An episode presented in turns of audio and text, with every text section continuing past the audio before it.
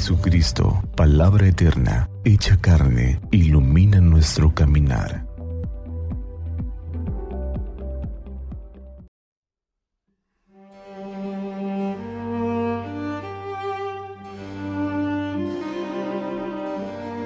Jueves 7 de abril de la quinta semana del tiempo de la cuaresma.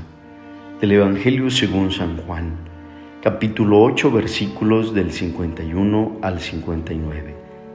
En aquel tiempo Jesús dijo a los judíos, yo les aseguro que el que es fiel a mis palabras no morirá para siempre.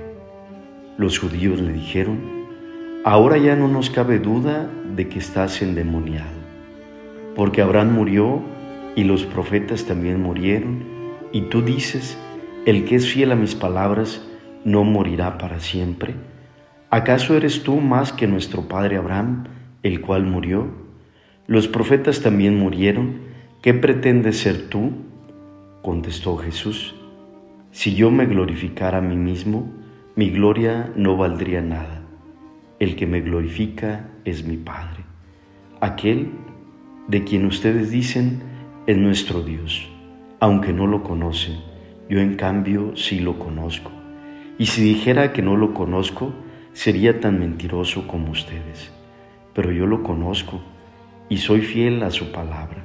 Abraham, el padre de ustedes, se regocijaba con el pensamiento de verme, me vio y se alegró por ello. Los judíos le replicaron, no tienes ni cincuenta años ¿Y has visto a Abraham? Le respondió Jesús, yo les aseguro que desde antes que naciera Abraham, yo soy. Entonces recogieron piedras para arrojárselas, pero Jesús se ocultó y salió del templo. Palabra del Señor. Gloria a ti, Señor Jesús. En el Espíritu del Señor sean bendecidos. A unos días de iniciar la Semana Mayor, la Semana Santa, el Evangelio de San Juan nos recuerda cuál es nuestro destino final. Nuestro destino no está en la tierra, sino a un lado del Señor Jesús.